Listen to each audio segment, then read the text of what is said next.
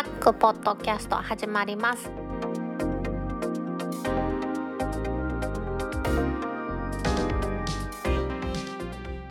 2021年2月5日タックポッドキャスト2第131回目の始まりです。この番組は天王寺アップルクラブの大道とコメントのコーナーからはタックメンバーの北尾姫とお届けします。今日のオープニングはですね人気が過熱するクラブハウスのおしゃべりは日本のネットの景色を変えるかもヤフーニュースから取り上げたいと思います。記事から読んでいきますとこの1週間日本のネットで最も注目された話題の一つは間違いなく音声 SNS のクラブハウスでしょう。日本の電話番号に対応したのはつい先週末のことのようですが先週末から今週にかけて一気に話題が沸騰これを書いておられる筆者自身長い日は1日10時間以上です。クラブハウスに入り浸ってしまうほどほぼ今週はクラブハウスに住んでいる状態でしたまだ使ったことない方とはかなり温度差があると思いますがということですねそのクラブハウスのお話ですけれども音声版の SNS というふうに言われてるんですけれどもつながる仕組み自体は SNS なんですけども内容というのはグループのボイスチャットみたいな感じと想像してもらえばいいと思うんですよね。でそれにつながるには SNS と一緒でフォローするとかですねフォローされてるということで例えばルームを今作ろうとするとですねオープンっていうのとソーシャルっていうのとクローズドというような3つのルームがあるということですね。で今私は実際にルームを作ってでそれで流してる状態ですね。そうするとスピーカーとオーディエンスの方がいてオーディエンスの方は聞いてるだけということで、まあ、一方的なお話ということができるんですね。そしてその中からスピーカーにモデレーターが指定して一緒にお話するということも可能ですね。モデレーターはモデレーターが指定できる。うん、なんか言い方おかしいですけど、ルームを私が作りますと。そこでモデレーターになってます。その後入ってきた人をモデレーターにすることが可能で、そのモデレーターはまたモデレーターを指定することが可能。というような感じで、ルームの管理する人がどんどん広がっていくような感じでずっとやってますね。まあ、なかなか面白いなとは思うんですけれども、ただですね、仕組みとしてですね、ただ仕組みとしてこれ面白いなと思うのは、参加するにあたっては他の方からの紹介それがないとクラブハウスのアカウントが生きないというふうに言った方がいいと思うんですよね。これ実際には別に招待がなかったとしてもクラブハウスのアカウントを作ることは可能です。そのアカウントを作ったところでですね招待をもらわないと全く誰ともつながれない。ですからクラブハウスの中に入るのには招待がいる。しかもですね今のところ iOS 版しかありません実は今週もですね北尾真由美と打ち合わせをしたんですけれどもその時に調べたんですが残念ながら姫の携帯電話はピクセルですので残念ながらクラブハウスのアカウントを作るどころかですねアプリケーションすらないような状態で残念いうことで怒ってましたね。まあしゃあないですね。でこの招待にあたってもですね電話番号からの招待というふうに今のところなってます。入った当初は2人の枠があってしばらく使ってるとまた3人の枠が増えてみんなやりたいっていうことで枯渇したみたいでクラブハウスの加入権利が売り出されたりしたということがあったみたいですね。そのクラブハウスのアプリを開きますと基本的にはフォロワーさんがやっている部屋がバーッと見れてそこにピッと入るとまずは聞くことが可能とそしてその聞いてる状態で入りたかったら挙手ボタンみたいなのがあってその挙手ボタンを押すとモデレーターに指定した人がそのスピーカーへの聞いてるだけの人からお話しする人に招待ができるというような感じでやってますね。各位私も楽しくてやってるんですけれどもこのコロナ禍においてですねいろんなとこに行けてないのでそんないろんなお会いできてない人とこれでお話できるというのが楽しくてとやってますね。まあ、この音声版の SNS というふうにまあ何度も言われてますけどもつながる仕組みは SNS つながってからは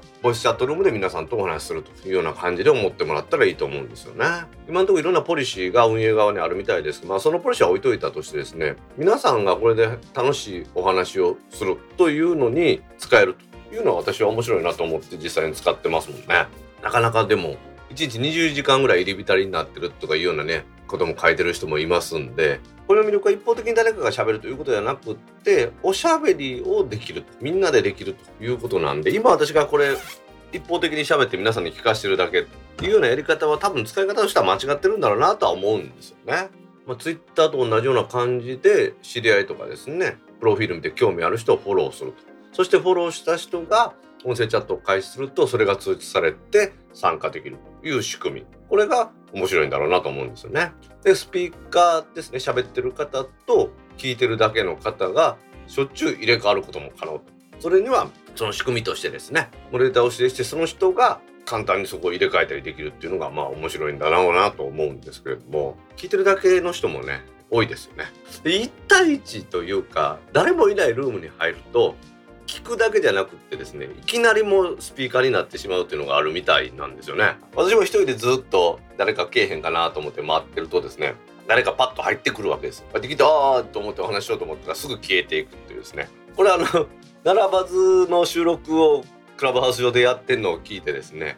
大道さんが開いてる部屋に入ってって1対1になったんでやばいやばいと思って消えるというのを5回ぐらい繰り返したって言ってトマト屋さんでしたっけ？あれ？トマト屋さんやったかな？コマシーさんやったかな？ちょっと忘れましたけど言ってたのを聞いてちょっと笑ってしまいましたね。そんな感じで喋ることを意図せず聞くだけのために入ってあれ？っていう時はまああると思うんですけれどもまあ、大丈夫その時でもまあ抜けたりすることはできますしね。そこは気にせずやったらいいんじゃないかなと思いますね。逆にこの通知が来てですね夜ですけれども私寝ててですね通知がパッと来て触ってしまったんですね。触ってしまったらそこにスピーカーとして入ってしまって 皆さんに迷惑かけてすぐ抜けるっていうこともありました。そういうこともあるということでこの使い方は今からいろいろですね出てくるんだろうなと思います。というわけでこの新しい音声 SNS としてのクラブハウスですね。これからまた伸びてくると思います。ただ使い方っていうのはですね人それぞれで、まあ、今からまた使い方が変わってくる可能性があるし規約によってはですねこういうことができるこういうことができないということもあると思います。とりあえずね入り物には乗ってみるというような姿勢で私もクラブハウス作りましていろんな方とお話してます。このいろんな方とお話するということ自体は楽しいことこれは間違いないと思いますんでね。このカルチャーがですねどんどん育っていってくれて今コロナ禍でねなかなか人に会えないという時にこのような仕組みを作ってくれたクラブハウスにはね感謝したいと思います。これを大いに利用したいと思います。それではタックポッドキャスト第131回始まります。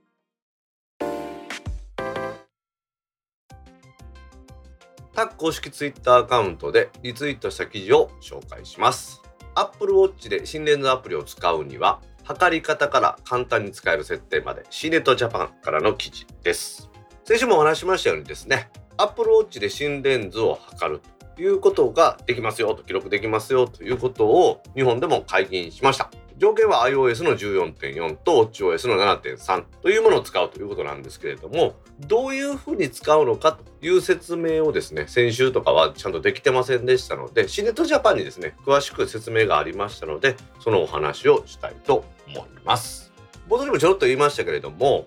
iOS のアップデートそれと WatchOS のアップデートこれが必須なんですよね。まずは OS のアップデートということで iOS の14.4これを iPhone の設定一般ソフトウェアアップデートからダウンロードしてインストールしてください。で WatchOS7.3 の方は iPhone の中にある Watch アプリその中の一般ソフトウェアアップデートというものからできます。今一度ですね自分の iOS、WatchOS のバージョンを確認してください。これね、落とし穴は WatchOS の方はちゃんと7.3に上げてるんですけれども iOS の方を14.4にしてなかったということがある。ということで使えない使えないというふうに悩んでる方がおるみたいなんですね。どちらもアップデートですよ。iOS は14.4 WatchOS は7.3にしてください。でどちらもちゃんとアップデートした後 WatchOS のデータログラムをポンと押してもらうとアプリケーションの一覧がですね小さい丸いがビューって出てくるあのなんか蜂の巣みたいなのあると思いますけれどもその時に心電図のアイコンどんなかと言いますと白丸の中に赤い線でこうなんかなんていうんですかね波みたいなのが書いてある。これが出てると思います。でこれを起動してください。するとですね iPhone のヘルスケアアプリを開いてくださいって出るんですよね。結局 iPhone で設定しやなあかんのかいという話なんですけどもまさに その通りなんです。先に iPhone でヘルスケアアプリを起動してスクロールしていきますと不規則な心拍の通知を設定というのと Apple Watch で心電図が取れますというのが出てきます。不規則な心拍の通知を設定というのはこれは Apple Watch 3以降でできます。で心電図が取れますの方は Apple Watch 4以降ですね。そのようになってます。アップローチ4から心電図取れたということはですね約2年間我々はこの機能を我慢させられとったということですね。先週もちょろっとお話したんですけれども今回はアプリケーションが医療的なものということで新しいジャンルとして認められたということがこれ大きいんでしょうね。機材であれば専門の知識がある人が販売員としておるということをやって売らないとダメということですが厚生労働省の見解として現状ではアプリで計測するということなのでアップルがこのアプリを医療機器としてですね認証を受けたのでもう別に売るのは別に資格はいりませんというようになってます。では iPhone での設定も終わりました。で Apple Watch で心電図のアプリを立ち上げます。するとですね時計を巻いてる腕とは反対の方の手でデータルクラウンを押さえてくださいっていう風になります。この時に押さえれば始まるんですけれども計測が。コツとしては腕を動かさないように机の上とかにアプローチをした腕を置いてその上からですねデータグラムを触る方がいいと思います。そうすると30秒間ですね測定が開始されまして心臓を通る電気信号が記録される。いうような仕組みになってますね。同調率というのは特に心拍に関して異常がないというふうに思ってもらったらいいと思うんですけれどもそのような感じで表示されます。これは PDF に書き出すことも可能。この心電図アプリはアップルウォッチの盤面のコンプリケーションに入れるということが可能みたいですので私まだやってないんですけども使える使えないとはあると思います。このコンプリケーションをこの盤面に入れる入れないっていうのはあると思いますけれどもそれでワンプッシュで測るということも可能なようですから皆さんもねすぐ測りたいということはそれでやってみてもいいのかなと思いますよねこのまあ心電図測るという機能ですねこれ自体が病院で測るような専門家がやってくるような正確なものというふうには最初から思っていないんですけれどもこれによって病気の兆候を見つけたりあとは精密検査の入り口になるというのは大事だと思うんですよね。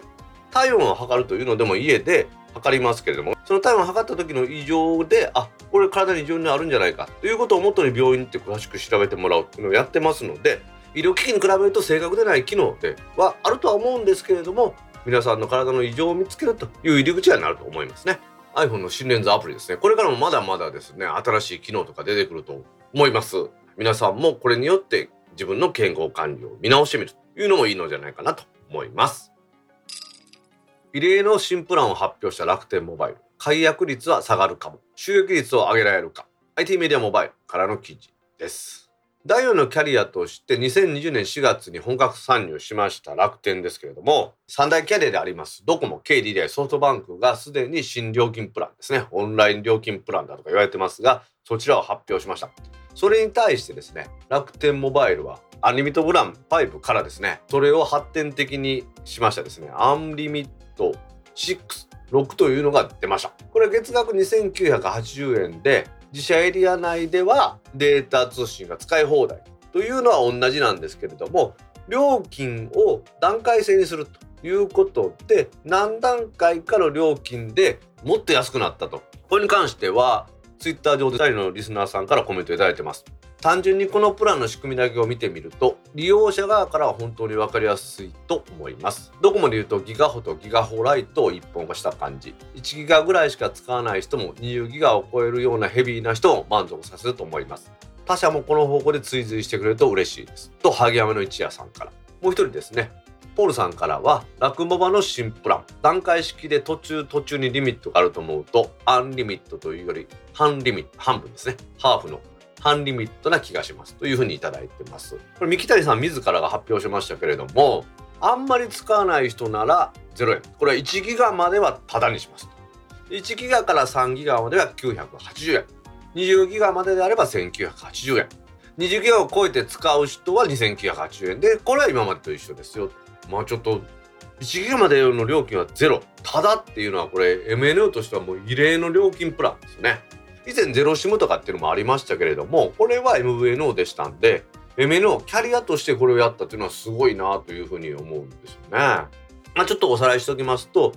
ドコモのアハモは2980円で5分間の音声定額ついて20ギガまでで2980円でソフトバンクのソフトバンクオンラインはこれとほぼ一緒ですよね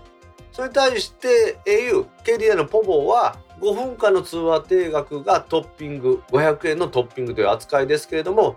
500円安い2480円みんなねデータ容量は20ギガというところですからねそうなると20ギガまでの料金というふうに考えますと楽天は1980円ですのでだいぶ安くなってきたなというふうに思いますよね。もともとこの楽天のアニメットプランにはですね楽天リンクというアプリがありましてこれね考え方ちょっと難しいんですけれども RCS なんですね。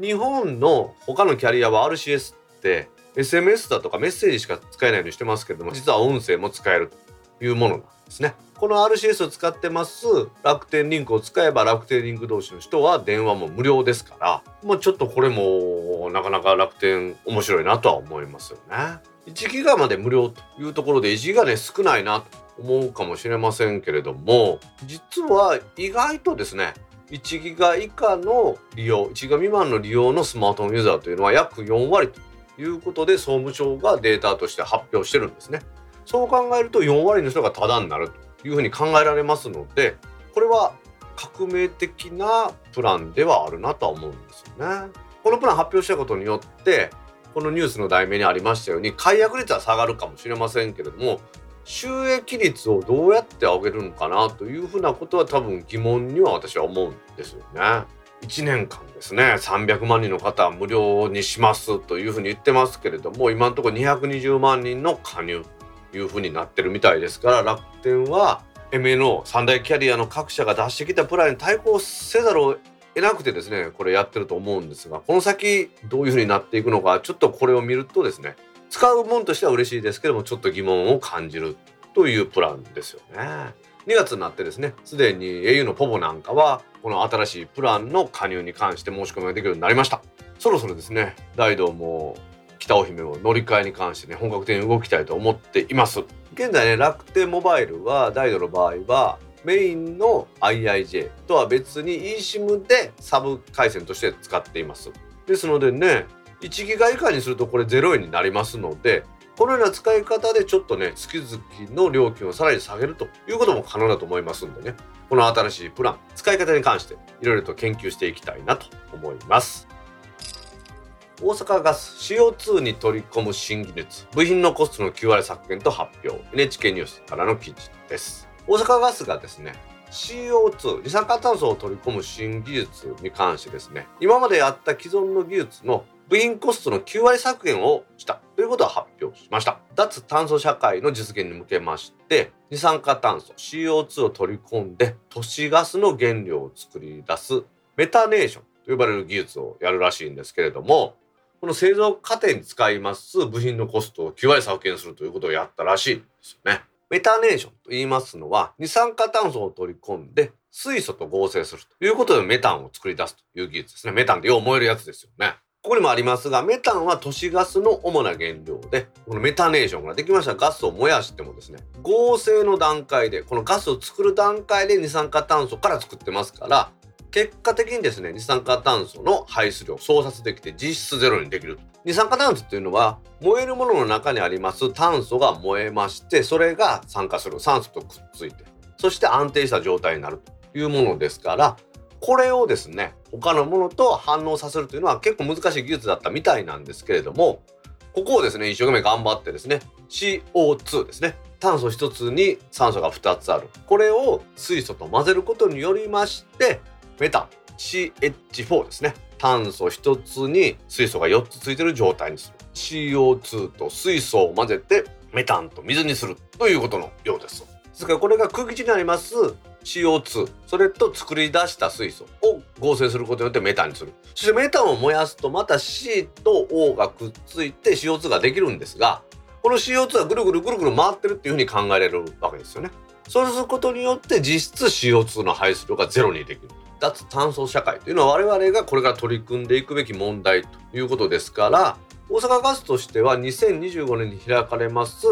大阪万博でこのメタネーションを使ってガスの供給をしたいというふうにも言ってるんですよね。今のところですねこのガスっていうのは例えば下水処理場の汚物あれが微生物と反応することによってメタンガスが発生するそのメタンガスなんかをちゃんとですねきれいにしてっていうのはおかしいんですけどもメタンガスだけを純粋に取り出しまして生成しましてそれを車に入れて走らせるようなこともやってますよね。それっていうのはメタンガスをまた排出するとそれが地球温暖化につながるということでそのエネルギーを使う無駄にしてた今まで捨てたエネルギーを使うということなので立派だと思いますし今回の件もガス会社が自分たちが供給しているガスからできた CO2 をもとにさらにガスを作り出すということで面白いと言いますかねまあお金はかかるんでしょうけれども素晴らしい取り組みなんだろうなと思いますね。ガス会社としては自分たちは CO2 を排出するものを供給しているんだ。ではその CO2 をどうにかしてまた利用できないかということを考えたということでは社会貢献としてね素晴らしいものだと思います。大阪ガスのこの技術ですね。まだまだ発展すると思いますんでねこれからに期待したいなと思います。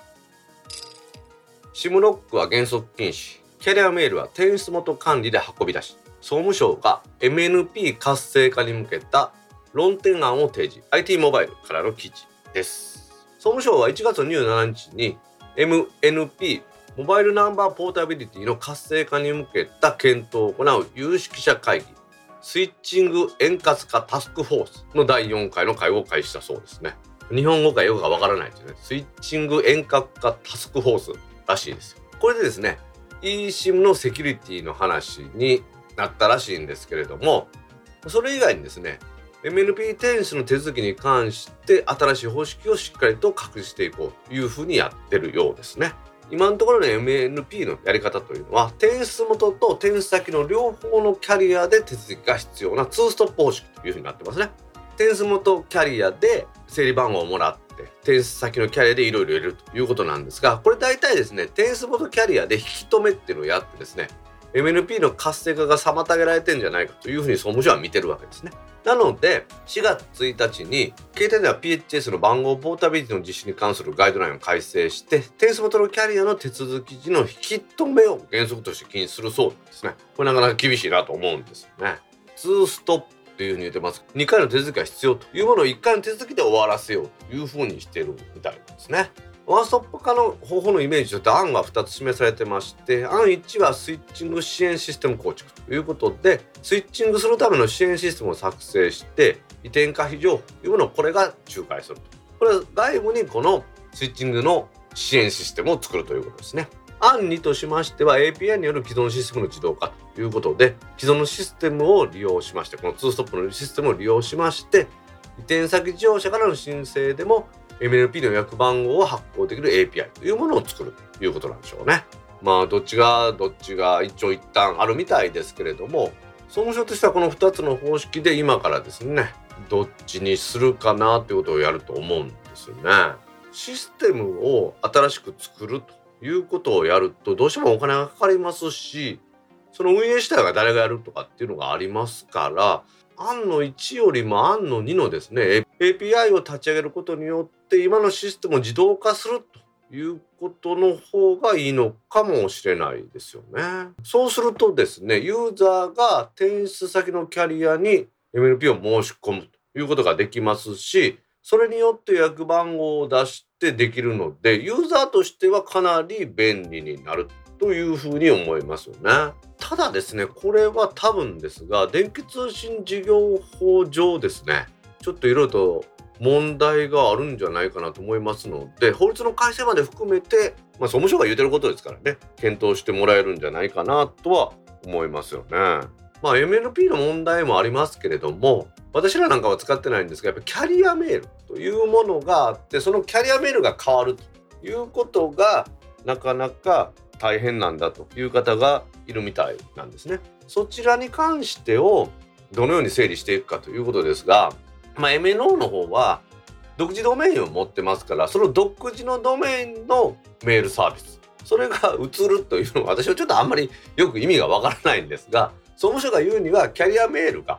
MNP の促進の阻害要素になってる。もう私キャリアメール全然使ってないんであんまりそうは思わないんですがでもまあそういうふうに言うてるんですから総務省が、まあ、そうなんだろうなと。このキャリアメールの持ち運びに関してもですね2つの案で今のところ考えてやっているようなんですね。1つ目はキャリアメールのアドレスとサービスを転出元キャリアが引き続き管理する。キャリアメールのサービスをネット接続サービスから切り離すというですね。インターネットサービスプロバイダー ISP としての機能とは切り離してやるということみたいなんですね。昔々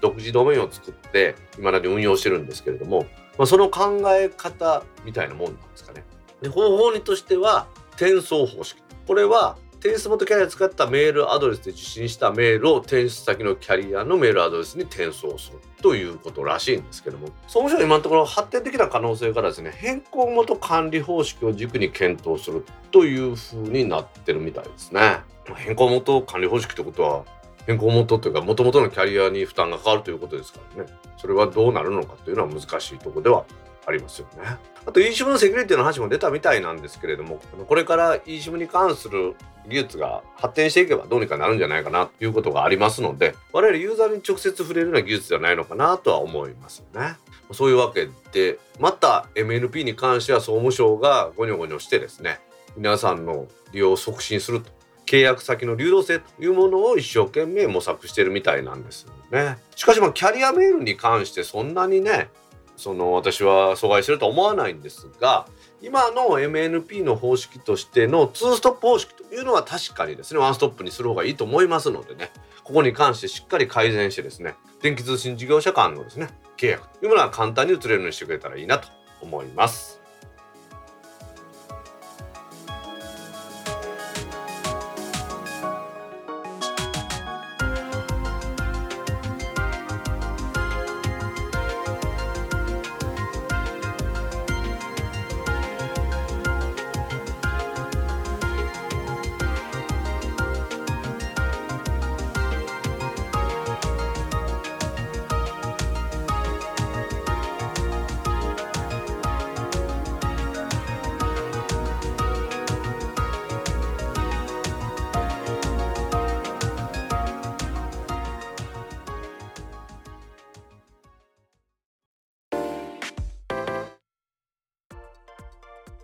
タックポッドキャストにいただいたコメントを読んでいくコーナーです。このコーナーからはタックメンバーの北尾姫とお届けします。皆さんコメントありがとうございます。今週もたくさんのコメントありがとうございます。ツイッターでハッシュタグタックキャストとタック宛てにツイートいただいた中から一部を紹介します。はいお願いします。通信各社の新しいプランが出て UQ モバイルプラス楽天からアハモに乗り換えようかと思っていましたが趣味の登山を考えるとアハモは 3G 非対応。ドコモの山岳部は 3G エリアが多く早くから 3G 停波決めて 4G 化が進んでいる KDDI の方が安心かなと思います。ファットマックさんから1月25日13時47分にツイートいただきました。はいファットマックさんコメントありがとうございます。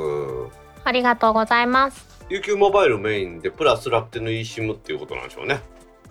おああでこれはハモなんですけどね。まあもうこっからも好き嫌いですよね。うん、うん、3G の 4G の話もまあまあまあいろいろありますんで。今最近なんかな 3G の実感すること私なんかはないので。確かに。5G も進んでますからねね最近ねよく聞くね。まあでも 5G にするというか 5G が入るエリアもまだね狭いですけど、まあ、大阪ではだいぶベリットはだいぶ出てきたんでそこはまあどう考えるかではあるなとは思うんですけどね、うん、実感的には 5G だっていうのはならないよね。うん。まあ本当はなんかねそのもっと違う使い方をすればなるかもしれないですけどまあええとこ何？ちょっとメール見て SNS やる程度ではそんな変わらんのかなっていうのが正直なとこではありますよな、うん、きっと私の使い方では徐々に徐々に 5G になっていっていつの間にか 5G 主流やったなってなっていくんやろうなと思って。例えばコンテンツの問題でもさ昔だとウェブとかそんなんでも動画とかってなかったじゃないですか、うん、写真も小さかったけど今もねツイッター見たってですよ。ツイツイートにくっついた動画とかあるじゃないですか。うん、らそんなの再生するんやったら LT でないと苦しいとかっていうのがあるからもっと例えばね高画質の動画がくっついてるようになって 5G のネットっていう風な時代になってくるのかなと思うんですよね。うんコンテンツがもう一緒に進化していくってことだよね。そうそうそうそうまあどっちが先なんかねな卵が先か鶏が先かの話と一緒でようわからんすけどそういう環境が整うからコンテンツもね大容量で綺麗なものになっていくのか綺麗なものを出したいから早い回線になっていくのかっていうのはまあ難しいところではありますわな。うん。いよいよねもう2月に入ったんで新しいプランの申し込みも始まってるところもありますんでね。これからへ先ー。またね。今日もまたいろいろと取り上げてますんでニュースのコーナーでもですね皆さん楽しみにしてください。はい。というわけでパットマックさんコメントありがとうございました。ありがとうございました。続きまして、噂の WatchOS7.3 来ていたので、ダウンロード中、心電図アップの日本対応もさることながら、マヨットってどこ？アンパ1975さんから1月27日13時4分にツイートいただきました。はいアンパさんコメントありがとうございますマヨット。マヨットあの今日のニュースでも取り上げてるんですけど前回ね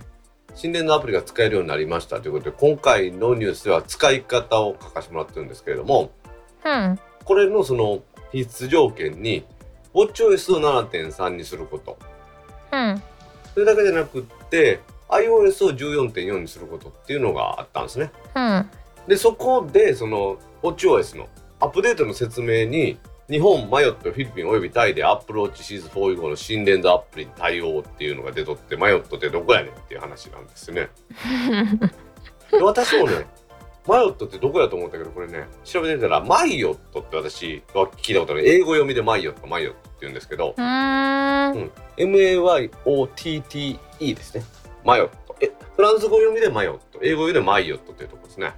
うーん場。所わかる？わからん。でもなんか聞いたことある気がする。アフリカ大陸の東側にマダガスカル島ってあるようん。あの辺ですわうん。あんまりピンとこうへんわ。うんインド洋にある島ですインド洋にはい。インド洋やっぱり青い海綺麗やって昔から言われるからこの辺も多分綺麗だと思うんですよね海がねあら素敵。どうなんでしょう今コロナで大変なんじゃないですかどこも、ねえ、旅に行きたいね。うん、姫の好きな沖縄もダメやから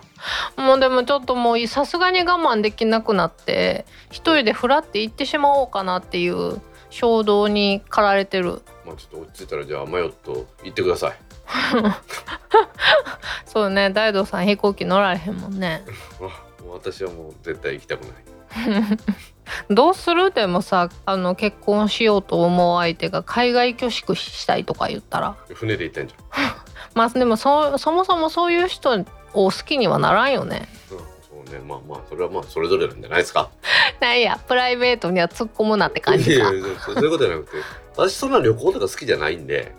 そうよね。その飛行機云々の前にその日本と違う文化で食い物食うて美味しいとかまず思わないんで。うん全然理解できひんけどもう全然違う価値観を持っているんやなって今改めて思った。まあそうそういうことです。なので別に全く海外旅行なんか行きたいと思わないです。あはい。温泉でお刺身食うて美味しい日本酒が飲みたいです。というわけで、アンパさんコメントありがとうございました。ありがとうございました。続きまして現在自宅の光もモバイルもすべて IIJ ミオにしています。ミオ光プラス IIJ ミオファミリーシェア SIM4 枚過去家族でそれぞれ使用。ミオ光割引もあるので当分移動する予定はありませんがキャリアの卸価格をちょっと考えてもらわないと MVNO 確かに厳しいですね。安住の地はなかなか見つかりません。秀則さんゴーさんから1月27日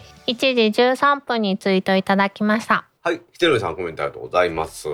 りがとうございます。ちょっとひてるさんとツイッターでやり取りしとったんですけどうん。MVNO から乗り換えるとうちらみたいにアハモとか乗り換えようかっていう話をしてる時にですようん。いろいろ縛りがあってっていう話でこの縛りっていうのが、その家のネットまでこれ秀則さんが出てきたんですね話が。なるほど、ミオ光っていう IIJ がやってるやつと IIJ ミオファミリープランっていうのでひミオ光割引があるっていう。そうなると結局乗り換えるのが難しいですねって話ですね。すごいね。すごい仕組みだね。だから今あれでしょ？楽天とかソフトバンクはね電気とか電力の話もやってるし確かに。ありとあらゆるものをその一つにして安くするっていうのも一つの手なんでしょうね。うん確かにその方が楽だしねこっちも。うん、でなんか事業所やってる人なんかの話に聞くとこれ一つのこの契約で全部やるっていうのはものすごい事業者としては楽らしいですね。へえ、うんその電気も事業所のインターネットも電話も、みんな一つでやりますっていうのが楽らしいですよやっぱり。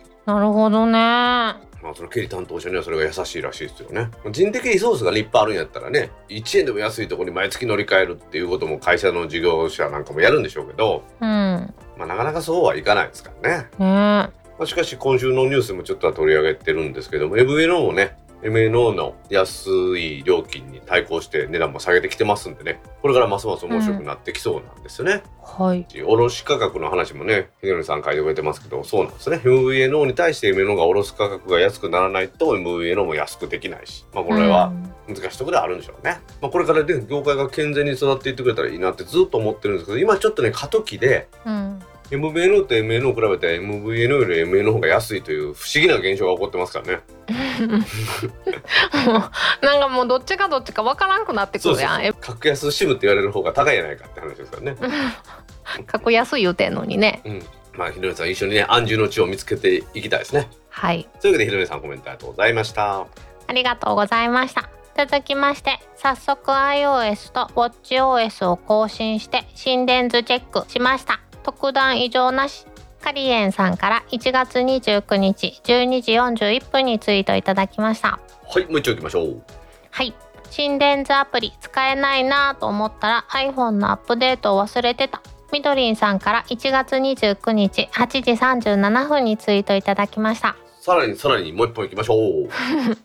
WatchOS4 で心電図取りました。この機能を眠らせていたなんて本当にもったいないですポポに気持ち揺らいだがマイネオさんの新料金プランに移行します美人ポッドキャスターさんの気をつけますが絶妙のトーンでグッドブラフォード2さんから1月29日7時7分にツイートいただきましたはいカリエンさん、みどりんさん、ブラさんコメントありがとうございます。ありがとうございますカリエンさん早速 iOS と WatchOS を更新って書かれてますよね。うんみどりんさんは心電図アプリ使えないと思ったら iPhone のアップデートを忘れてたって書いてあるじゃないですか。うんこれがそういうことなんですよね。うんうんうんうんまあ、アップローチっていうのは、WatchOS っていうのはあることはあるんですけど、あくまでも iPhone につながって使えるものということで、うん今回の心電図アプリも iOS アップデートして iPhone 側でちょろっと設定しないと使えなかったということなんですね。うーんとその全部が全部アップローチだけで完結していないっていうことなんだろうなと思うんですよね。じゃあ Android ではやっぱり Apple Watch は使えないってことよねまあそれはももちろん未だに使えないですからね。いやね Apple Watch って名前だもんねそもそもねでアップローチっていうのにはちょっと私は疑問があって、ウォッチではないと思ってるんですよね。うん iPhone の表示器みたいな感じ？でも Watch って言った方が一般的やんか。まあまあそうなんですけど。そう考えるとじゃあうちにある Google Nest Hub とかさうん。Amazon のエコーショーとかあるやん。うん。あれも置き時計って言って売った方がええんかもしれんな。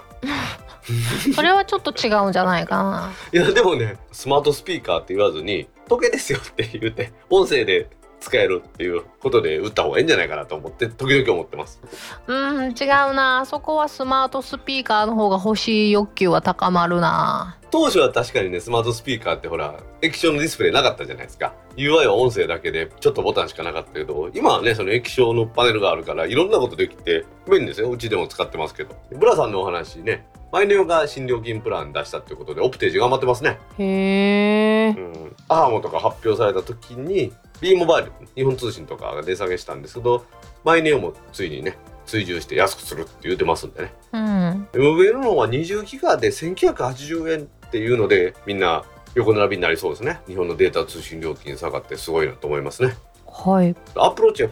4456とあってうん。実は4で2年前からすでにねもう心電図は海外版では取れたんでいろんな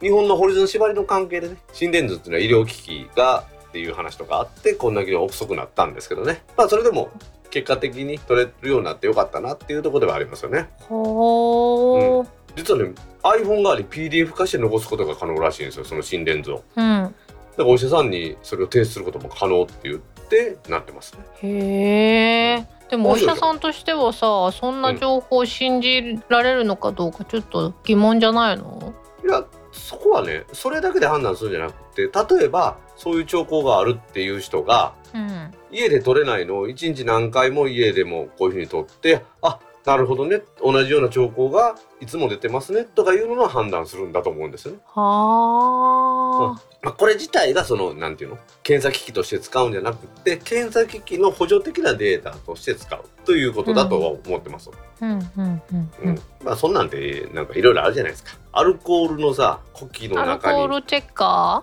そうそうあんなんなんかもまさにそのまあ補助的なもんであってナンバーレに出たところでですよ法律上飲酒運転にはならないですからね。ーうんうんうんうんわかるよ補助的なもんであって本当に測るんだったらちゃんとキャリブレーションされた機械を使ってねそれで測るっていうことが大事ですからね。うんまあ、それでもとにかくね手軽に測れるということは健康を維持する上で大事なのかなと思いますね。はいまあこれ散々ねあのニュースでも語ってますんで皆さんまた聞いてください。はいあのこのコーナーしかね聞いてない人おるらしいんでね。後半しか。ぶっ飛び。あその代表はあなたですけどね。ぶっ飛び。というわけでカリエさんみどりさんブラさんコメントありがとうございました。ありがとうございました。続きましてまた旅話で猫ちゃんが反応して「いやー」で笑ってしまった。身近なことでもまだ解明されてないことってあるのですね。うちは子猫なのでもう少し成長したらまた旅を使いたいと思いますイクラムさんから2月1日13時25分にツイートいただきましたはい、イクランさんコメントありがとうございます。ありがとうございます先週ずっとニャーニャーニャーニャー言うとったよね先週ずっと収録の邪魔されましたからね。うん長かった先週は びっくりした。今週はその邪魔されんように収録前にもうご飯あげました。もうたまらせんのそれが一番なんで。はいあ、またたびのお話ですね。またたびを体にすりつける猫の行為っていうのは実は蚊を避けるためだったっていう研究結果が出たっていう話を取り上げたんですよね。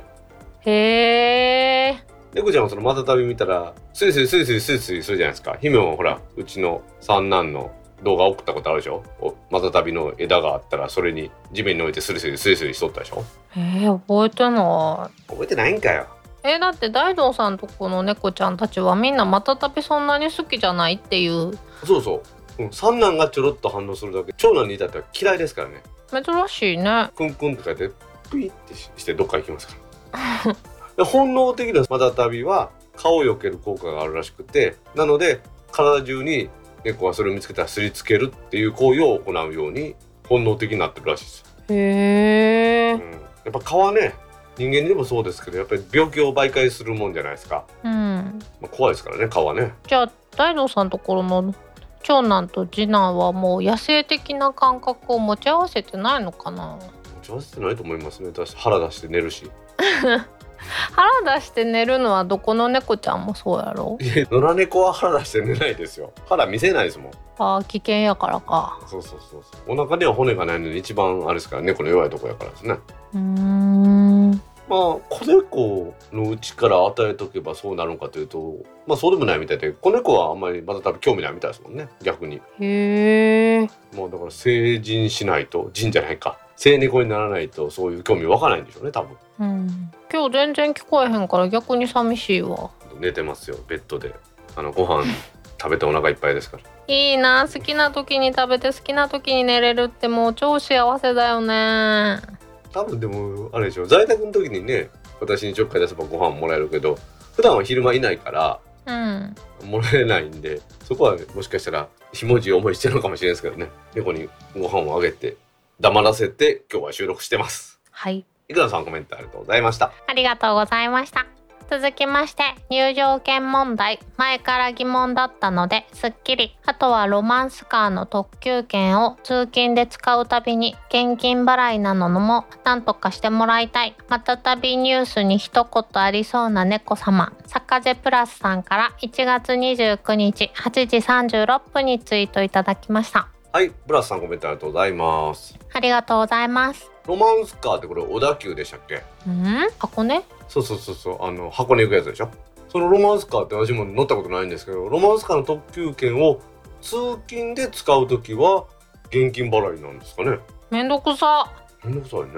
あの近鉄特急はねずいぶん前からもうスマホで買えますもんね特急券。ねえ。京阪のあの何でしたっけあの京都行くやつ出町柳行くやつもどうなんですかね？私クレジットカード決済にしてるで。あそうかそうか。あれもアプリがあるんやなアプリじゃなくてウェブサイトでしてるでウェブかウェブか。南海のサザンってあるやん。和歌山行くやつ。うーん何回で行ったことなあんま。南海もサザンっていう時。あれもそうなんよあの。南海アプリがあるから南海のアプリポチッと押したらウェブサイトに飛んでいくっていう。これアプリちゃうやねえかって言って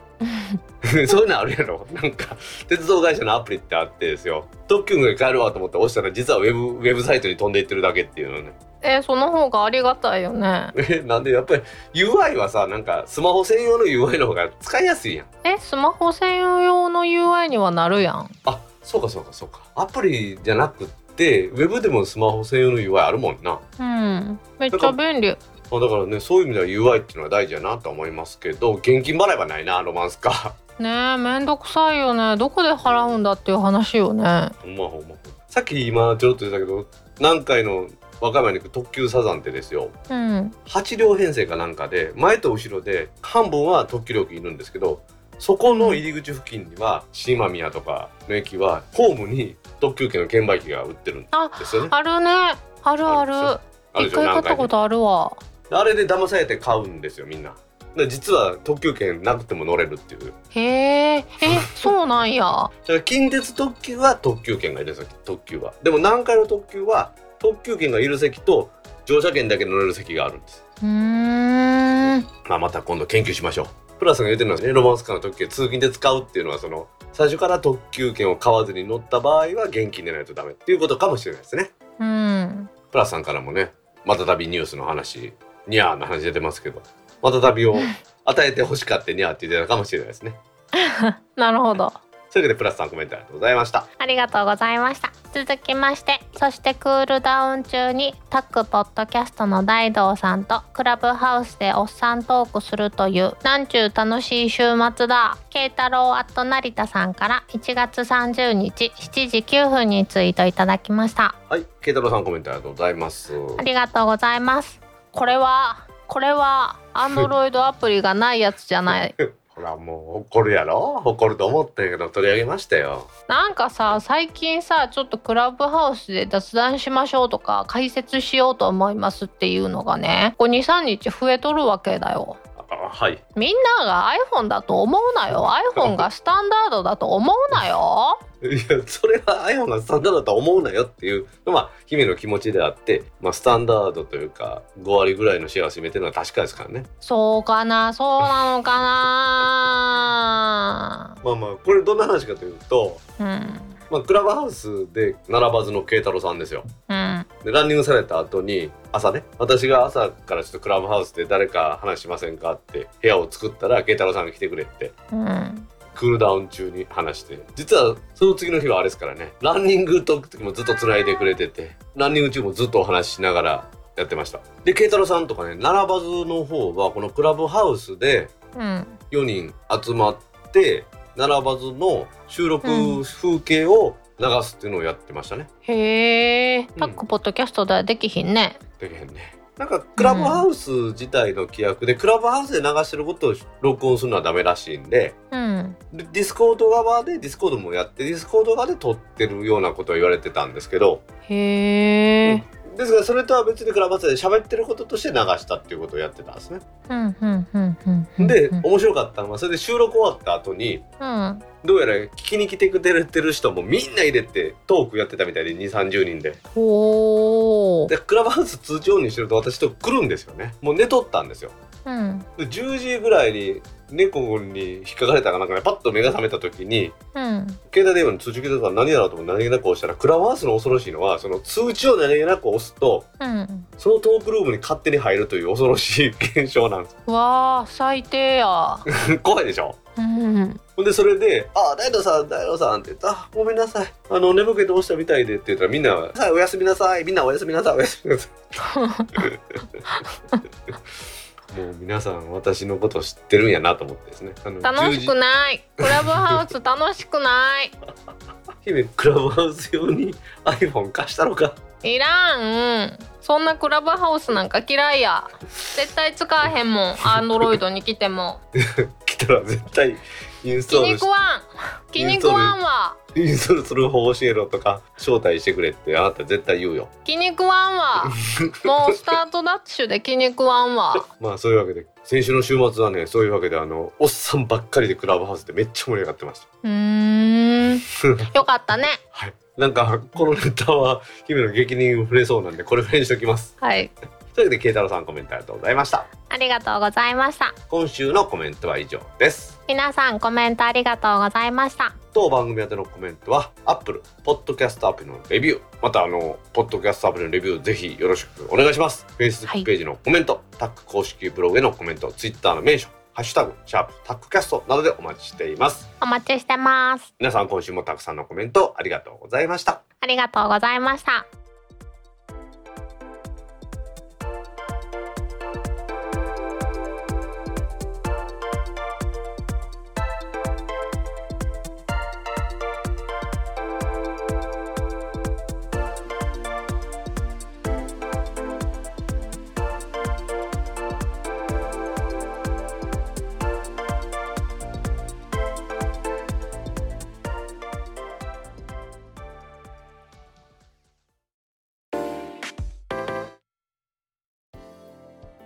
タックポッドキャスト2第131回もエンディングを迎えましたはーい今週はですね JR 東日本が時差通勤ポイント還元サービスを始めて基本的には定期券の通勤客にポイントを還元するんですが定期券を使わない通勤客向けのサービスも開始したというニュースを取り上げたいと思いますはいちょっと読んでいきますね。はい。JR 東日本は1月の27日に働き方や働く環境を見直す動きが進み、通勤スタイルが多様化する中、時差通勤や定期券以外での繰り返し利用でポイントが貯まるサービスを新たに開始すると発表しました。はいこれは時差通勤を応援するというピークオフポイントサービスというもので、平日朝に Suica の通勤定期券を使って、ピーク時間より前の1時間、早起き時間帯というらしいんですけれども、それに改札口を入場した場合は15ポイント。あとはピーク時間帯の後ろの1時間、これゆったり時間帯というらしいんですけど、この場合は20ポイントを還元するというものだそうです。うーん早起き時間帯というのは5時台から7時台。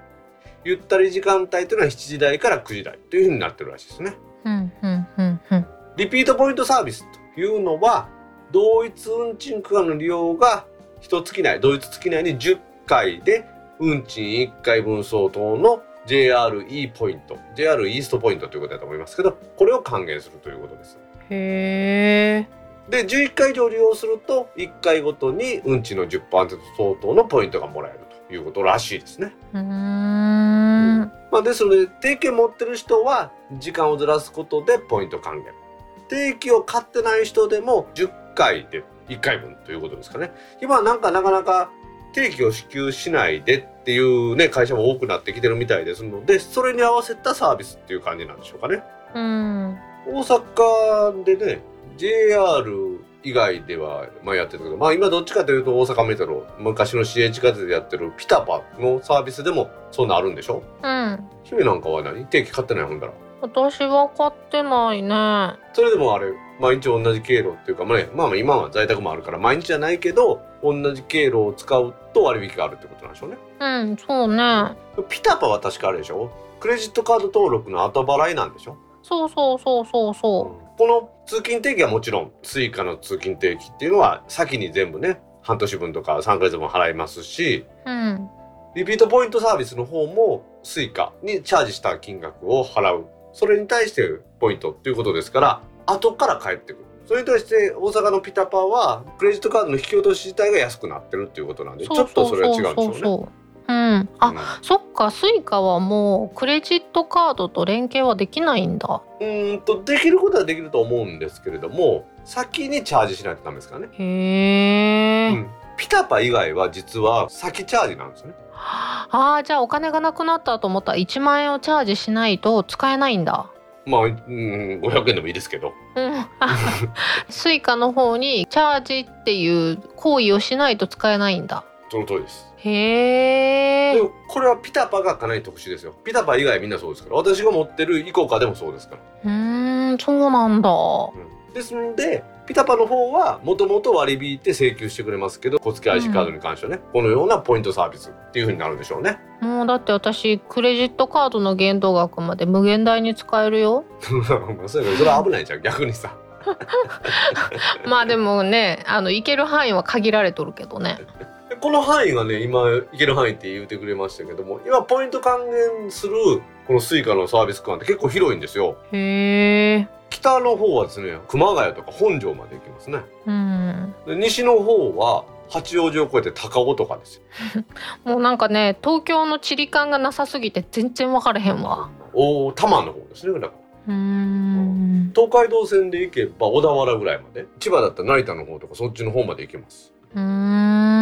ん。これ結構広いよね。そっかでも10回乗ったらっていうことはい5回往復するとそうなるってことだもんね。まあそうね。それが姫が言ったのはあれね。定期以外の場合ってことよね。うん。定期の場合も1回でもさ時間帯をずらせばポイントもらえるからね。あーそっか。なのでこの定期の方のこの話は大きいと思いますよね。確かに。まあでもその定期券を支給する定期代を支給するっていう通勤手当のあり方も今変わりつつあるからですよ。うん。なかなか昔ながらの会社でなければ定期代ももらえないでしょ？今はうんうちは半年に1回定期代が支給やから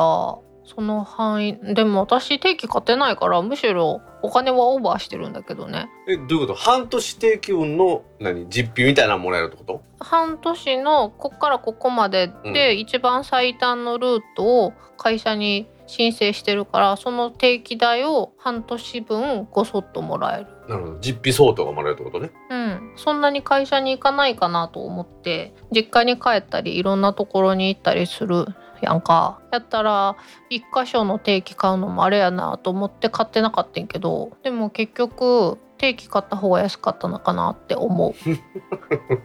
まあピタパの割引もあるからそこはまあええんかもしれんけどね。でもうちの会社あの在宅が週に2回から3回 OK になったからその半年の定期支給がなくなんねん。えどうなの？ほんだら。実費。何日出勤したから何くらっていう申請をするだけになるなるほどなるほど。だから定期代を払うよりもその実費での生産の方が安くなる可能性があるってことだよね。うん結構遠い人たち多いからね。それで半年分払っててそんな来てないやんってなるとね。そういうことか、うん。まあだからそれに関しては JR 東日本で言ったらこのリピートポイントサービスっていうのに生きてくるんでしょうね。ね。通信の基本はもう鉄道とかのこの人の輸送だと思うんですけどうんこういうのの含めた通信費っていうのはやっぱりいろいろこの料金の改革っていうのがしょっちゅうありますわな、ううん。ん、JR 西日本の場合はあの有名な昼間の割引切符ってあったじゃないですか。今もあるよね。今ないんですよえ？姫そうなんや。今はその代わりにイコカで時間帯指定ポイントっていうのをやってるんですよねあなんか前そんなニュースあった。うちの番組でもね紹介して姫と一緒に話した覚えがあるんですけど、ね。話した。うん覚えある 平日だと10時から17時の間。うん。土日は終日。うん。4回目以降の利用で運賃の50%または30%のポイントが貯まるんですから。うん。何？5回目？4回目以降やから4回目は半額ってことですか？うまくいけば、うん。うんうん結構お得ですね、確かに。平日昼間の人が乗ってない時にっていうことですからこれもまあある種のピークオフですよね、確かにね。まあ、今年ねいよいよほとんどの会社の終電が繰り上げになるわけですよね。鉄道会社もね。うん。なのでこの通勤のスタイルというのはコロナの時代ですね。だいぶ変わってきたなっていう気はしますよね。と言いながらでも意外と人多いよね。私は阪神電車よく乗ってますけどうん。全く人減ってないですよ、まあ時間帯が早いやん大道さうんん、そうあの時間帯は現場で行ってる仕事の人が多いね。旗振りのおっちゃんとかさ赤い旗背中に刺して乗ってくるからね。さすが阪神やなと思うもんねあれ見たら。あーなるほど。JR にはおらんかったもん JR で通ってる時。あそ阪急電車なんかもっとおらんやろそんな人。ううん阪急はいないね。阪急電車ってなんか学生さんが多いイメージだもんね私は、線にもよるかもしれないけどまあ、そういうことでこの通勤のあり方っていうね働き方っていうのは変わってきてるんだなとは思いますよね。うん。フレックスとかで早めに出勤して早めにね退勤するっていうのも大事だと思います。私はそれなんかでよくサウナも行きますんでね。最近はそういう意味では働き方がいろいろとね多様化していい時代になったなと思いますね。はい。まあ、その多様化の波に皆さん飲まれずその上をうまくね渡っていけるように頑張りましょう。はいそれではタックポッドキャスト2第131回を終了します。はーい。次回のタックポッドキャスト2第132回は来週2月の12日の金曜日に配信する予定ですはいでは皆さん来週も聞いてくださいねバイニャー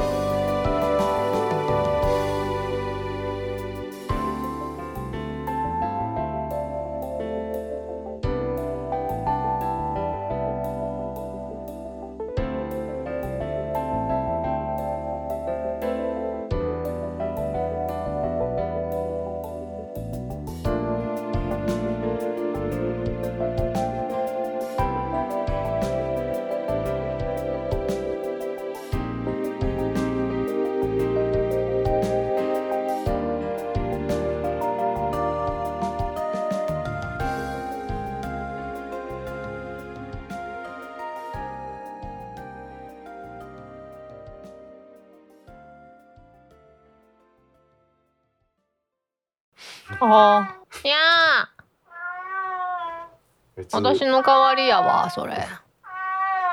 あいつあの自分用の毛布を加えてニャーニャー泣いてるんです。どうした？何番目？ちょなちょっとちょっとママのとこ連れてくるうん。かわいい。かわいいなあもう喋ってるやん。今度は次男がずっとわしの方を見てドアの前に立っとんよかわいい。